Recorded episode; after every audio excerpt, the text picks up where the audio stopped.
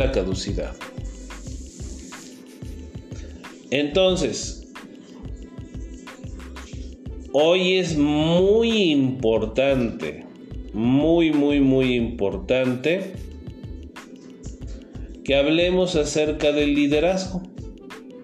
Un tema, déjame decirte que el liderazgo es un tema que sea tan, perdone por cómo lo voy a expresar, ¿eh? Lo han prostituido tanto lo han comercializado mal que está mal entendido. Y que cuando te manejan, porque esa es la verdad, cuando tratan de manejarte para que tú pienses lo que otros piensan, pero nunca lo que tú, fíjate, perdón por el, envoltorio, ¿eh? cuando otros quieren que piensen lo que aquellos piensan, pero es que no te permiten pensar a ti en lo que realmente tienes que pensar, vaya, qué envoltorio, ¿verdad? Entonces no estás encontrando la verdad. Y e inicié esta ponencia, colega, mencionándote que debes de evitar la caducidad de tu profesión. Dicha caducidad no se la pusiste tú, no se la puse yo, no se la puso la universidad, se la está poniendo un feo argot, diría yo, un estereotipo mal diseñado sobre que aquellas personas que tienen más de 40 de edad ya difícilmente, porque todavía hay, incluso hasta los 50, pero desde los 40 ya hay un estigma para no contratar administradores ni contadores. Por supuesto que la ley de la vida, déjame decirte, porque todavía no estamos entrando en el tema del liderazgo, la ley de la vida dice que entre más años vas cursando, por supuesto que aunque tú no quisieras, escucha bien, ¿eh? Aunque tú no quisieras, vas adquiriendo conocimiento y experiencia.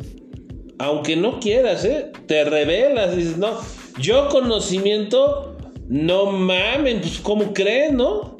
Aunque tú lo rehusaras, no tienes opción.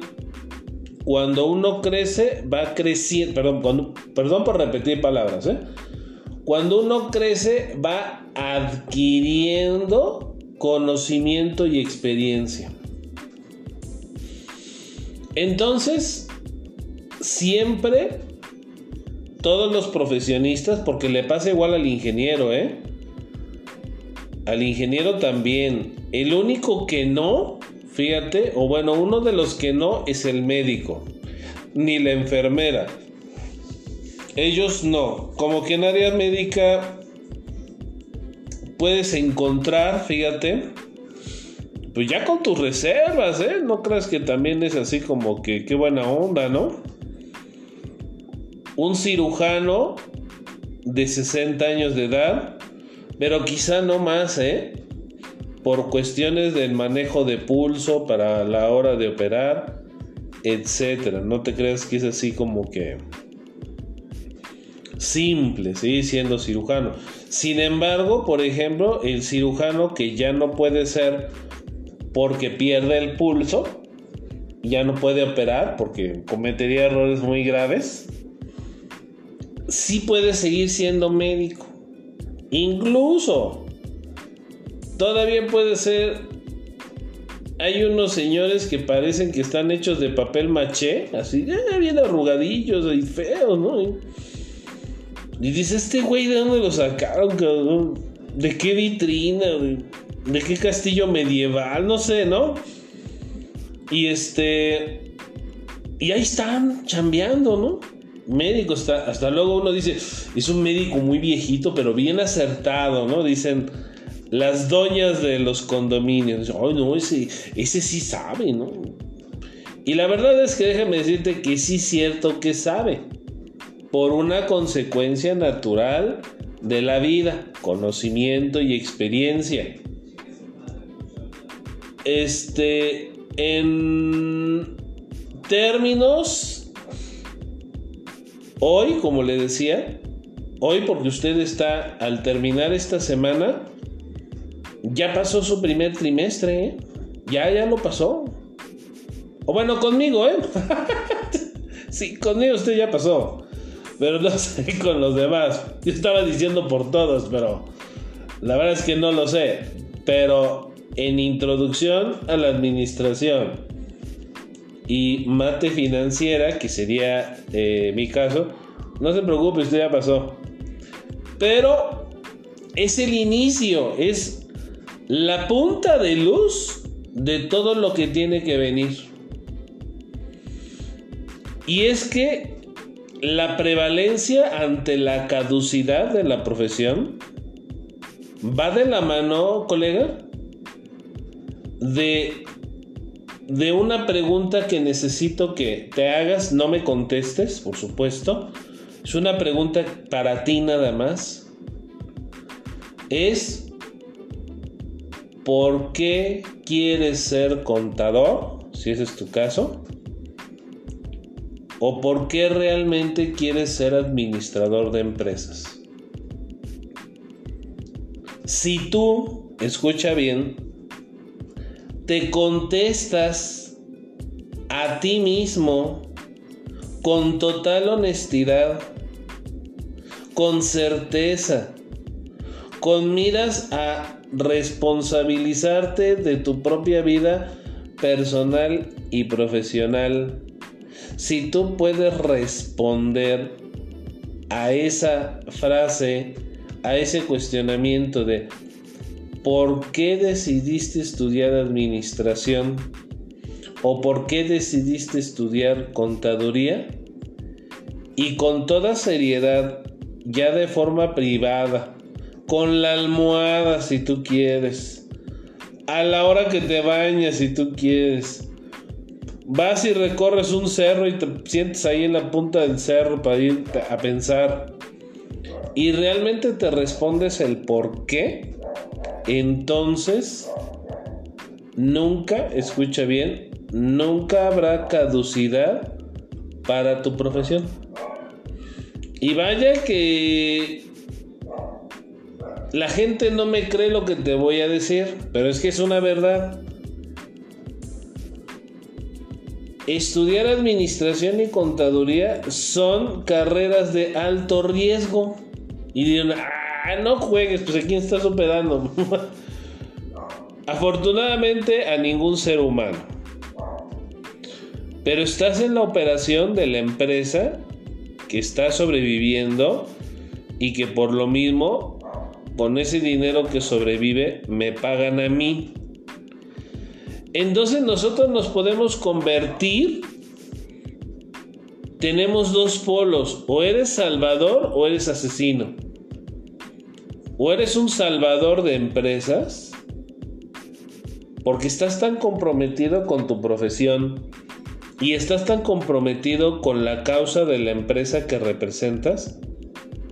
Que la vas a salvar. A como dé lugar el problema que te pongan la vas a salvar. Pero si tú no sientes un verdadero compromiso por lo que estudias y haces, entonces te vas a convertir en un asesino de empresas. Así dirías, dirían cada uno de ustedes, ay, ese profe Luis, ¿qué fumó, no? Digo, antes de la clase, ¿qué está fumando? ¿Qué, no? No, mi labor, por lo menos así es como yo la visualizo, ¿eh? Yo no sé, la profesora Teresa, mi gran amiga y profesional muy digno, por cierto, la Miss Betty, el profe Gildardo y todos los que te tocan conocer en el futuro, Yo no sé, honestamente yo no sé ellos. Sí me preocupa, ¿no? Porque se supone que todos debemos estar en una misma tonalidad. Pero como somos libres, acuérdense que somos eh, libre pensadores. Eh, tenía un profesor, hago un pequeño corolario. Cuando yo iba en preparatoria hace... Uh, tenía un profesor de filosofía que un día dijo algo que voy a compartir contigo, que nunca se me olvidó, jamás se me olvidó. Y dijo esto, todos los seres humanos tienen la libertad, dijo, tienen la libertad de creer que son libres. Y entonces me quedé y casi casi le dijimos al profesor, ¿nos puede repetir la frase? Sí, por supuesto. El ser humano, dijo, como tal, no es libre ni de hacer, dijo, ni de decidir. Ya sea por su propia voluntad, dijo él, o por una voluntad impuesta. Siempre sus decisiones están impuestas por los medios externos, mencionó. Por eso, dijo él, este profesor de filosofía, solamente el hombre tiene una sola verdad, una, sobre todas, dijo. Esa verdad es que él es libre de creer que es libre. Dice, entiéndase bien, a veces el hombre no es libre, pero dentro de sí, en su mente, en su entorno eh, emotivo, sentimental, él debe de creer que es libre, aunque la vida por fuera no lo sea.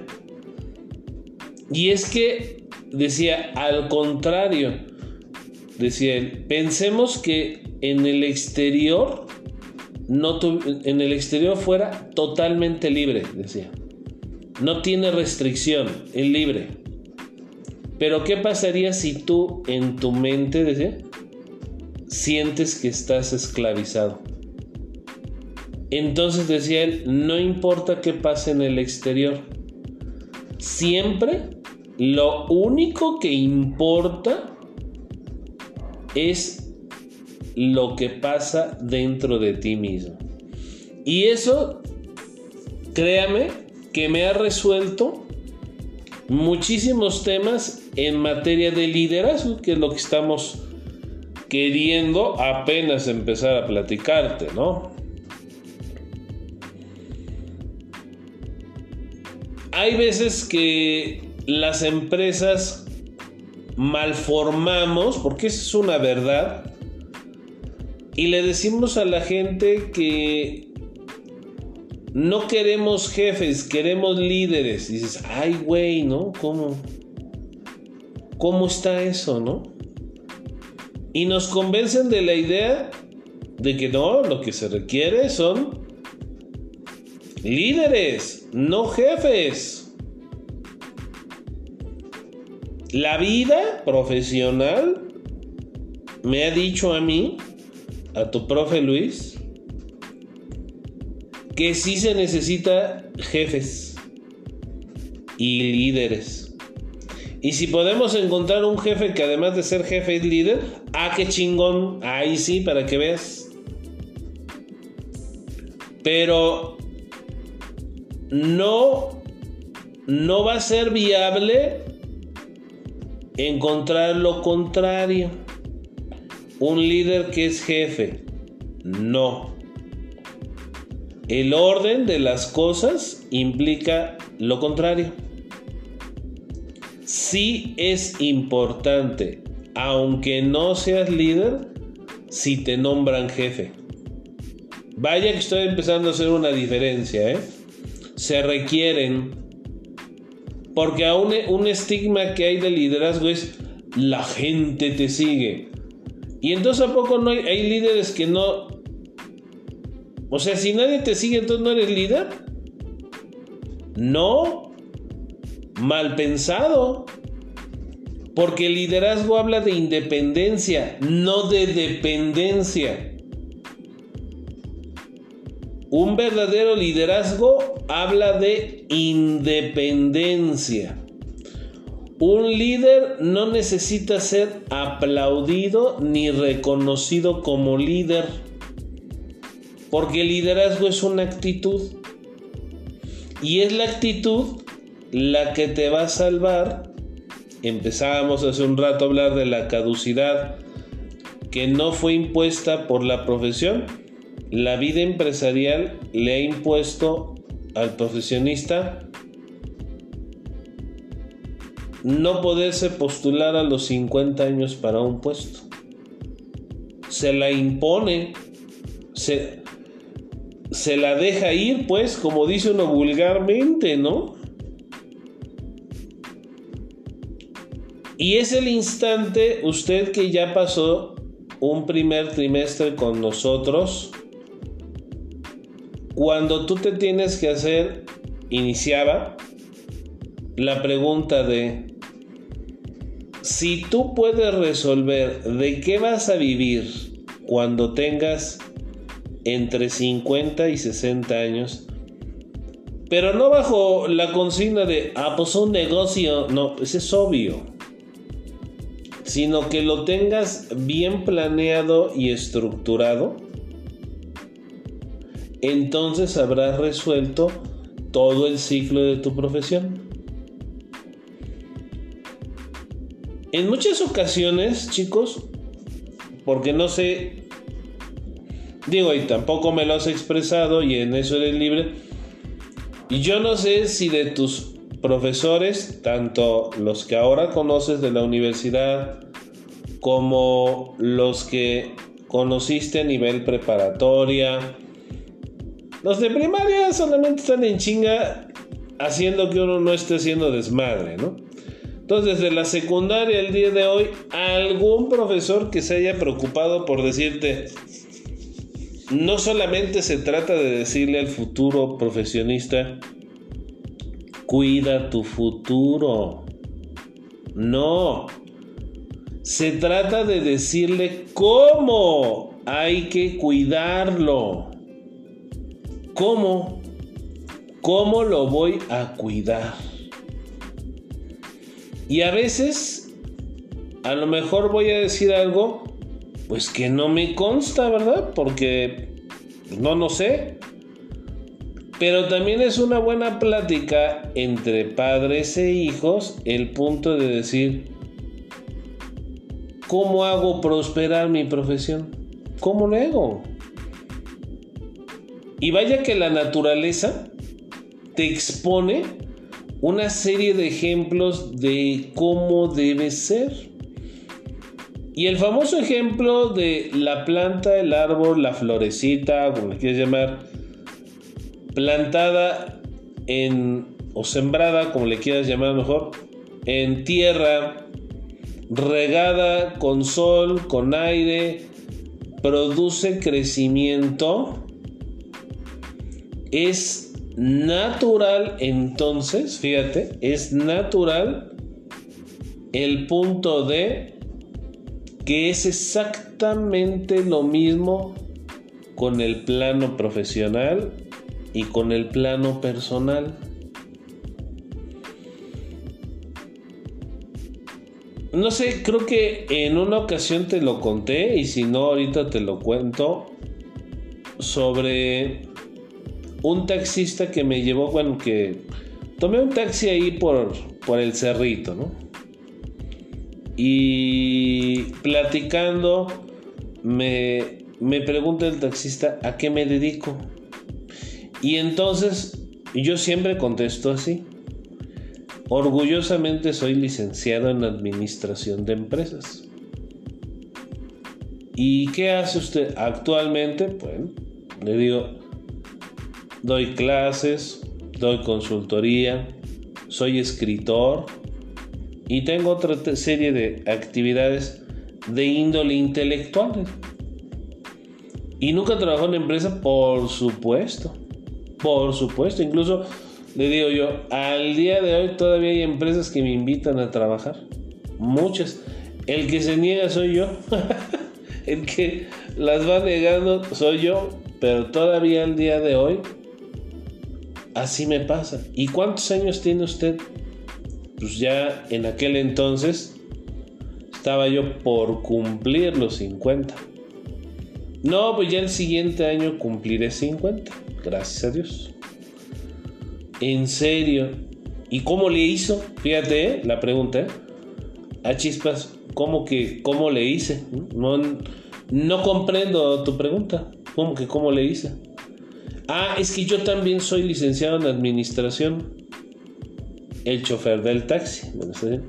Ah, qué bueno. Está bien, qué bien. Y yo la verdad, veme, así como diciendo veme. Ahora me tengo que dedicar a subirme un taxi. Y yo le dije a él, ¿y qué es lo malo? O sea, ¿qué está mal? No entiendo. ¿Está mal haber sido licenciado en administración? ¿O está mal ser chofer? O sea, no, no. Como que no me cuadra qué es lo que tú ves mal, que yo no veo mal. ¿Cómo? Pues si estudié una profesión, se supone que yo debería estar en una empresa trabajando para ellos y no manejando un vehículo. Y entonces le contesté, creo que tu error, si tú me lo permites, y de colega a colega te lo voy a decir, tu error no es manejar un taxi, tu error es de apreciación. Porque entonces, ¿qué estás queriendo decir? Le dije yo.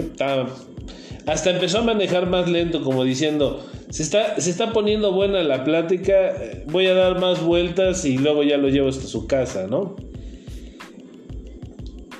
Eh, quiere decir, le dije yo, que el que se dedica a manejar taxis entonces es un fracasado, le dije yo así toda la gente que nos hace el favor, porque es un favor, le dije yo, de manejar un vehículo, un taxi, de manejar un, camión de transporte colectivo. Eh, entonces, ¿ellos son el grupo de los fracasados, según tú? No, pero se supone que yo estudié para estar en una oficina. No, le dije, es precisamente ese es tu error. Tú no estudiaste para ser oficinista, le dije. Ni yo, ni tú, ni nadie que está dentro de nuestro ramo de la administración, que si te soy sincero, para mí es sagrado, sagrado. El problema está cómo hoy te ves. Porque dime algo, alguien te obligó y te dijo, ahí están estas pinches llaves, agarra el taxi. ¿Te obligaron a tomar el taxi? No, la necesidad me apuró a tomar esta decisión. Ah, espérame. Tú me preguntaste qué hago hoy, le dije. Yo te conté lo que hago hoy. Si a lo mejor, le dije yo, tú hace siete años me preguntas, ¿qué estás haciendo? yo te hubiera relatado una historia en donde yo ni trabajo tenía, ni siquiera, es más, le dije, no solamente trabajo, no tenía ni siquiera un peso para subirme a un colectivo. Ay, no es cierto, si usted me está diciendo, me está diciendo lo que hace ahora, sí, y yo no sé qué voy a hacer mañana, ni qué voy a hacer dentro de 5 años o 10 años. Es más, le dije yo, esperando que siga vivo. Porque le dije, mi familia, le digo, casi todos mis familiares han muerto a los 65, le digo. Y si lo veo eclécticamente, si lo veo pragmáticamente, pues me quedan 15 años de vida. y pienso vivirlos muy bien, le dije. Y pienso hacer, le dije, lo que se me pegue mi rechingada gana. Eso es lo que voy a hacer de aquí a cuando ya sea un viejitín, le dije.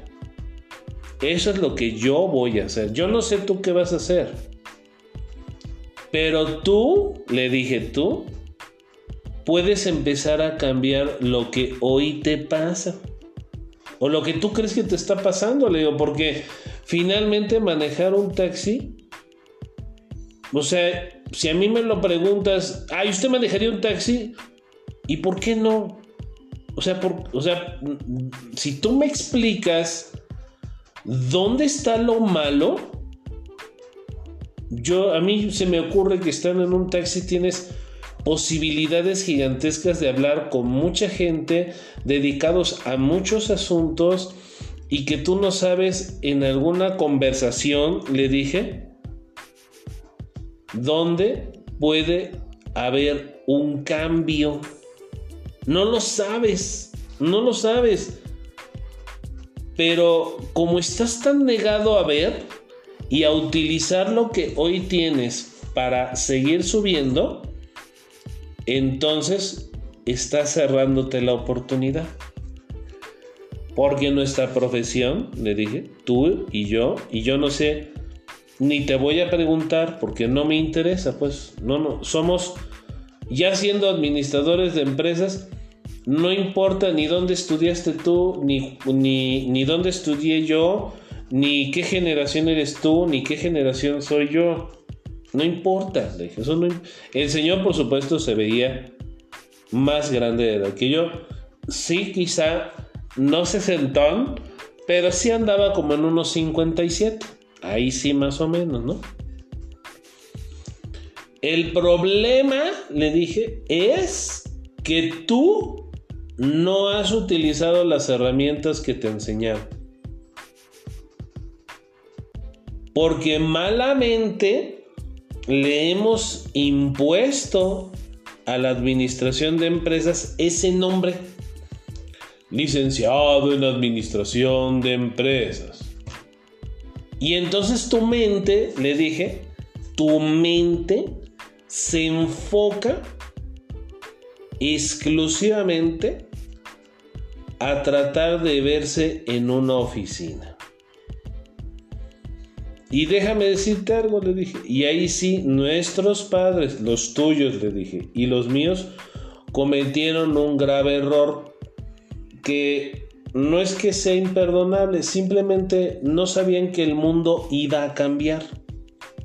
Ellos no conocieron, le dije yo, cómo es este mundo hoy.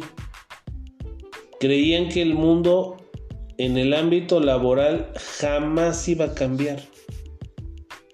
No conocieron de lleno, por lo menos, no conocieron de lleno las computadoras, no conocieron de lleno eh, la situación económica de nuestro país, aunque ellos decían que vivían en crisis, pero ya la vida nos enseña que la crisis del siglo pasado no es igual a esta crisis. Le dije, no, no son iguales. Hay niveles de crisis. Y a mi parecer estamos en un nivel de crisis más severo. El problema no es qué estás haciendo hoy. El problema es que no te complace. Ese es el maldito y estúpido problema. Porque entonces imagínate, le dije, ¿en qué posición vas a dejar al que barre las calles? A la señora que vende nopales afuera del mercado al el pepenador que va y recoge cartón y PET. ¿En qué lugar vas a dejar al vendedor de libros de puerta en puerta? Y por supuesto, ¿en qué lugar estás dejando al que maneja taxis y transporte colectivo? Tú ya en tu mente, le dije, tú ya en tu mente, dividiste la vida profesional en dos grandes campos, los fracasados y los que triunfan. Y a lo mejor tú, al escucharme a mí y yo comentarte qué hago, a qué me dedico, Me ubicaste, tú, mentalmente, malamente, me ubicaste. Este pertenece al grupo de los triunfadores. ¿Y tú cómo sabes? Le dije que yo en mi mente, si yo te contara dónde he trabajado, hasta qué niveles he alcanzado jerárquicamente, tú cómo no sabes que lo que yo estoy haciendo me hace pensar que estoy en el grupo de los fracasados. ¿Te has puesto a pensar en eso? Y me dice, no, es eso. Todo se traduce en la visión. Vaya que buen tema, ¿no? Porque usted está haciendo su manual de bienvenida y va a hablarme de la visión, ¿no? Entonces le digo, el problema no es que un administrador, un abogado, un médico maneje un taxi. El punto es que si la vida, le dije, la vida te obligó a tomar un vehículo, es dentro de tu mente cómo quieres usar esa nueva herramienta. Porque mucha gente hace cosas en la vida pensando, fíjese, ¿eh? y este sí ya es consejo para usted. Hay mucha gente que vive pensando que la vida lo castiga. Hay gente que de repente de veras, ¿eh? Yo te podría contar desde amistades a familiares también. Que le da una gripa, ahora con esta estupidez del COVID.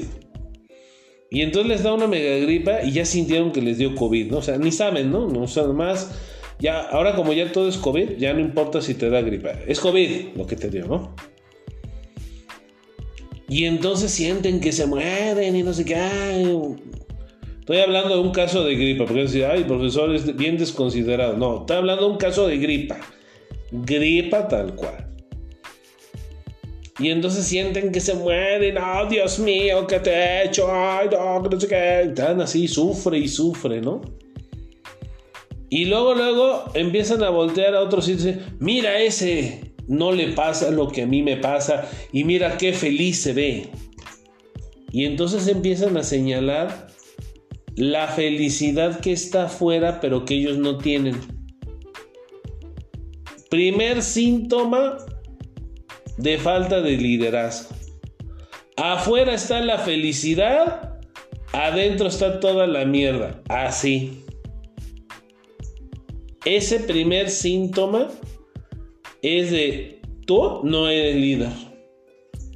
¿No eres líder? No. Un líder compañero, colega, es aquel que ve una oportunidad en todo. Incluso, eh, bueno, es que si, no lo tengo configurado, lo voy a poner en todos. Mi configuración de mi información de WhatsApp. Ahí tengo una frase que nació, es en serio, derivado de un proceso muy difícil que pasé por tres años, que brevemente te he platicado. Mis padres fallecieron al mismo tiempo, se enfermaron al mismo tiempo y se fueron los dos a casi al mismo tiempo, por una diferencia solamente de seis días. La muerte de uno y de otro. más, Estábamos haciendo el novenario de uno cuando ya se me estaba muriendo el otro. Bueno, ya se me había muerto el otro. Escribí una frase dentro de, pues imagínate, ¿no? Eh, no tenía cabeza para nada y puse 100, escúchela. y la puedes leer, ¿eh? La, de, la, de, la hice, la dejé y está ahí. Siempre Indudablemente, hay mil formas de matar a Goliat. Haciendo referencia al adagio bíblico de el pleito que se aventó David, que hace la referencia del, del rey David, precisamente, al matar de una pedrada a Goliat, que Goliat era un experto peleador, y que los historiadores, ¿sabías que Goliat aparentemente, Goliat pertenecía a una raza de gigantes? Que a luego hasta los conspiradores ya los han nombrado los famosos Nephilim, que no eran, aparentemente no eran 100% humanos. Goliat era un gigante. Goliat era un gigante que medía aproximadamente 3 metros o un poco más de 3 metros de estatura. Experto peleador. O sea, el texto bíblico habla del evento, pero hay historiadores que se han puesto a analizar a los personajes. Goliat era un hombre muy fuerte, era muy alto, más de 3 metros de estatura, un experto peleador en combate cuerpo a cuerpo, pues ya te imaginarás, ¿no? Qué pistola en esa época, ¿no? Y David, que era un pastor de ovejas y que luego posteriormente se convierte en el rey David, con una onda y una piedra, bala, güey, que se lo truena. Conocido, eso ya incluso lo sabes tú. Pero a mí me quedó claro en eventos muy importantes de mi vida cómo a veces el obstáculo, la... Mm, lo que tienes enfrente de tu vida es un pinche Goliat. Tres metros alto, invencible, aparentemente invencible. Y que uno ve el obstáculo y dices, no, me va a partir el hocico, güey. No, sí me lo parte, güey. No. Aunque yo le eche todas las ganas, me la va a partir, güey. Seguro que me la parte, güey.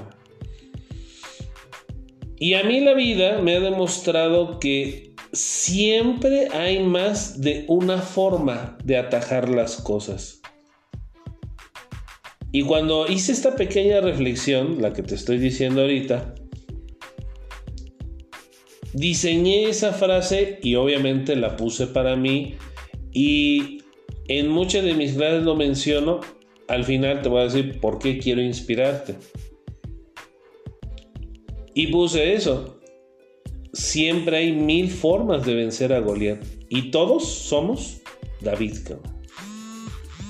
La vida me enseña que somos el rey David. Pero tú, fíjate, ahí viene la clave filosófica de lo que te quiero enseñar hoy. Hay una gran diferencia entre ¿Quieres ser David el pastor o quieres ser David el rey? Porque cuando David le rompe el hocico a Goliat, bueno, no, no sé, no.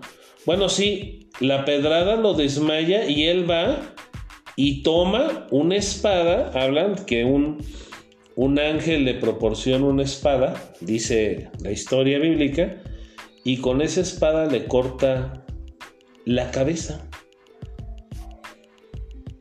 Y entonces el pueblo se queda diciendo, ¡Oh, qué poca madre! No, no, pinche David. No, están felicitándolo al güey, ¿no? Si nunca te has dado, digo, porque la gente uno les dice, oye, has leído la Biblia y sienten como que, haz de cuenta que los metieron a, a un templo y no los dejaron salir hasta que se convirtieran en padrecitos, ¿no? Cuando la Biblia es un texto literario, este, igual que leer, en texto literario es igual que muchos otros, ¿no?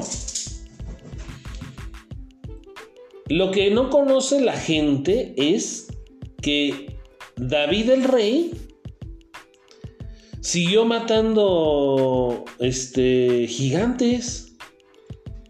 No, no, no se relata como tal, pero en el libro, que pues, discúlpame, no lo tengo a la mano para decirte fue tal libro, tal versículo, se relata que él David siguió, lo siguieron retando, o sea, Goliat fue, no fue el único evento de partida de hocico que tuvo rey David. Siguieron saliéndole al paso otros gigantes que dijeron, órale, ¿cómo que le rompiste el hocico a Goliat? Pues ahora vas a ver.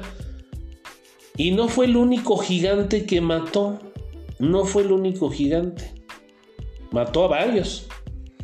Que al, al haberles quitado la vida, lo convierten a él en el rey David. Tiempo después, el rey David afloja la actitud, el sentimiento, y entonces lo quieren derrocar en su reinado, se relata bíblicamente, lo quieren derrocar, y él acaba huyendo de nuevo a la misma aldea donde sucedió todo con Goliat. Acaba yéndose a refugiar, ¿eh? Fíjate. Y entonces, gente que le era leal a su reinado, pues lo esconde. Y él, en un momento de reflexión, dice: Chale, güey, pues si yo era el rey David, güey, ¿por qué? Los libré de los gigantes. Ahora, ¿por qué me quieren matar? ¿Por qué me quieren sacar? Yo traje la prosperidad a este reino. La voluntad de Dios está conmigo. O sea, ¿por qué me quieren partir los hijos? No, o sea, él decía, he hecho todo bien, ¿por qué la vida me trata tan mal? Y entonces, uno de sus allegados, de sus leales, le dice, la espada con la que mataste a Goliat, aquí está, güey. Y entonces él recuerda, él recuerda que esa espada con la que él le corta la cabeza a Goliat no es una espada cualquiera, sino que es una espada, en el texto bíblico se relata, que se la dieron a él para poder pasar la prueba. Y entonces le dicen, tómala te ha de servir ahora para este evento tan grande que tienes, que esto que te está pasando, por supuesto, que es muchísimo más grande que Goliat, cabrón. Esto es cien mil veces más grande que Goliat. Yo creo que la espada te va a ayudar.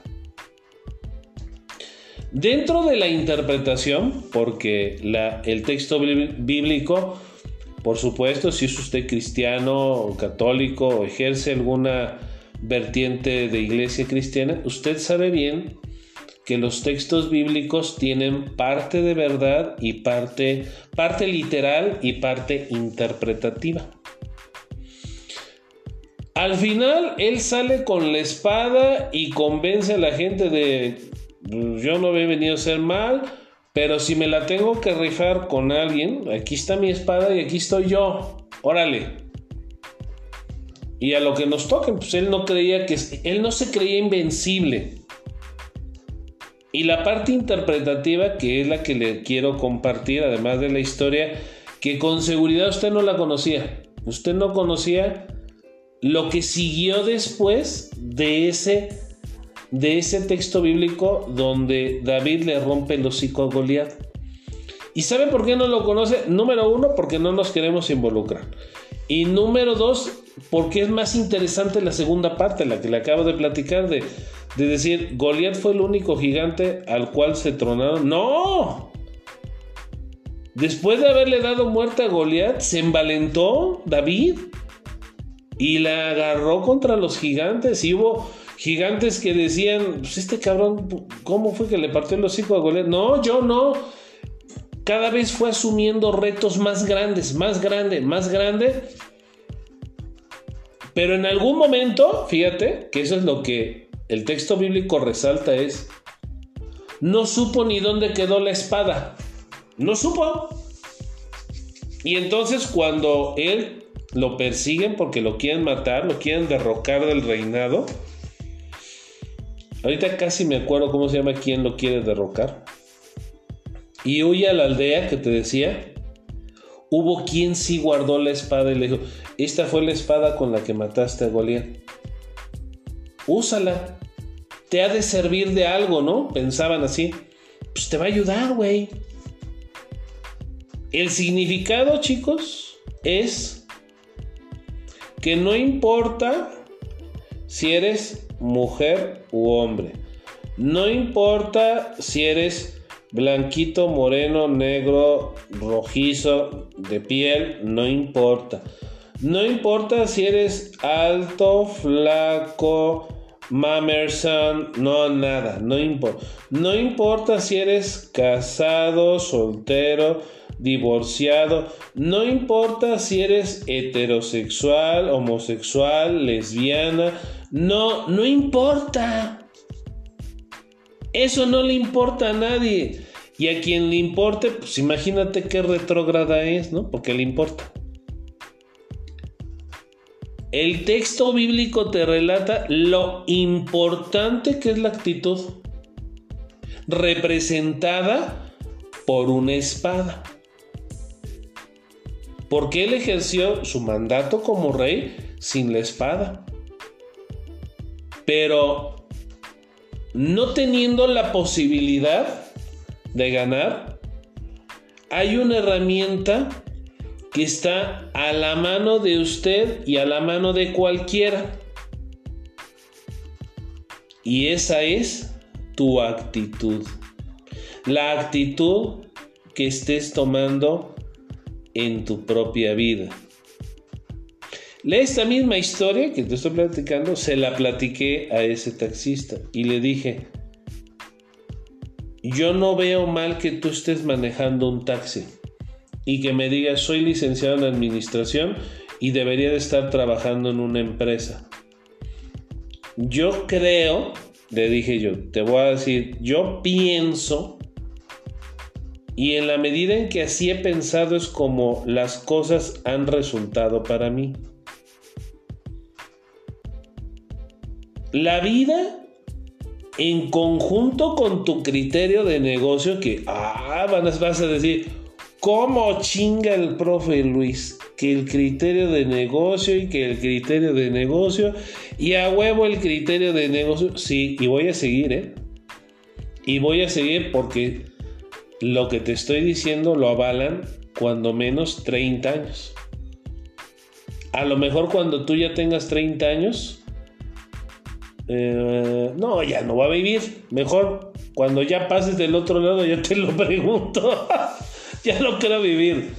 Pero sí entenderás por qué para evitar la caducidad de la profesión depende de cómo visualices las cosas. Yo quiero que si tú estás estudiando administración o contaduría, porque traes la idea de pertenecer a un grupo importante empresarial, está bien, pero no te cases con la idea. Porque cuando uno se casa con una idea, ¿sabes qué, qué, qué crees? Que todo es eterno y que todo va a salir como tú lo has pensado y reflexionado siempre. Y de nuevo te vuelvo a decir, lo más seguro que hay en la vida, colega, es que todo lo que planeaste no va a pasar. Podrá pasar cosas muy similares, ¿eh? Pero lo que tú lleves planeado no va a pasar. Entonces necesitas entrenarte para lo que no va a pasar, no para lo que tú crees que va a suceder. Vaya, está muy enrollado. Y diría, a lo mejor Charlie, Monse, el Henry, Sophie y esta Ingrid dirían, ¿y todo esto qué chingados tiene que ver con el liderazgo?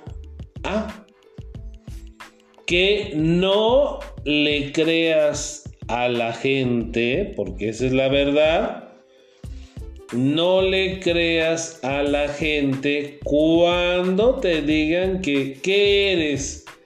¿Jefe o líder? Porque aquí no buscamos jefes, dicen unos, ¿no? Queremos puros líderes. Ah, pues entonces vivirás en la anarquía. Porque el líder hace su propia voluntad, ¿eh? no hace la voluntad de otro. Hace su propia voluntad. Otro rasgo y característica del liderazgo. Hacen su voluntad, no hacen la de otros. Hacen lo que quieren. Por eso se llama liderazgo. ¿Se requiere que haya jefes en las empresas? Sí, sí se requieren. Es más, no solamente se requieren, a huevo los necesitamos. El liderazgo es la espada de la actitud. Por eso dice uno, el líder puede ser, aunque no tenga un cargo, sí, sí puede. Es más, los líderes no aspiran a tener cargos, se los ofrecen. Ah, gran diferencia. Entonces el liderazgo no va por los puestos, no. El que se representa con la actitud como líder, le ofrecen el cargo. La gente cree que es al contrario. No, es que yo tengo actitud de líder. No, no, no. Es que yo nací para ser un director. Lo he oído, compañero. Ay, muchas ocasiones. Y es que en mi caso sí te lo está diciendo un director. Y dice uno, ¿usted lo pidió? No. no, la verdad es que no. No. La única diferencia fue que yo sí, yo sí te puedo decir que siempre tuve actitud de servicio. Siempre. Y en muchas cosas nunca esperé si me lo retribuían o no. Otra característica del liderazgo. La retribución no va implícita en el liderazgo. Es más, toma en cuenta, no te la van a dar, No te van a retribuir nada y tú siempre vas a tener que tener buena actitud. ¿El líder está comprometido con la actividad que hace? No, no solamente está comprometido con la actividad, ama la actividad. La actividad es él. Oye, pero es que mi actividad es nada más sacar copias y engargolar. Y yo cuando me lo han dicho en otras clases les digo, estás igual que el del pinche taxi. Ah, porque la vida me castigó, la vida me castigó, por eso ahora manejo un taxi, güey. Me castigó la vida. Entonces el que saca copias y engargola o está a cargo de una frutería o vende tortillas porque su familia tiene tortillerías y, pero el señor licenciado está vendiendo tortillas. ¿Cuál es el pinche pedo, cabrón? ¿Cuál es? ¿Cuál es? Ninguno. El verdadero liderazgo está fundamentado en qué significan las cosas de la vida para ti. No en que si tu trabajo es Einstein o ser el trabajo de un retrógrada. No. Radica en cómo lo ves tú, cómo lo estás observando tú. Y vaya que ahorita recordé, porque pasa mucho, eh, los jóvenes, así como tú, de repente pueden venir al trabajo con un ímpetu que dices, güey, ¿qué tomaste? ¿Fumaste marihuana antes de entrar al trabajo? ¿Cómo estuvo? Pero vienen con un ámbito cañón, ¿eh? Hay días. Y hay días en que vienen más aplatanados que nada, ¿sí? Bajones, ¿no? Y cuando coordiné equipos eh, de asesores telefónicos, de atención a clientes y demás, yo les decía, ¿cuál es el pedo? ¿Que contestas un teléfono? ¿Ese es el problema? O sea, ¿para ti es un problema? No, pues es que yo quisiera. Bueno, vamos a hacer algo. Tú toma mi posición y yo tomo tu lugar. Ay, ¿cómo? Sí, o sea. Y cambiamos si quieres hasta de salario. Tú agarras el mío, yo agarro el tuyo. Y tú te pones a responder lo que tenía que hacer yo y yo me pongo a hacer tu chamba, güey. Sin problema, le dije.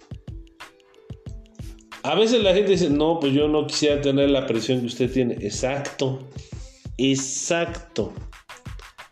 Efectivamente. Eso es el liderazgo.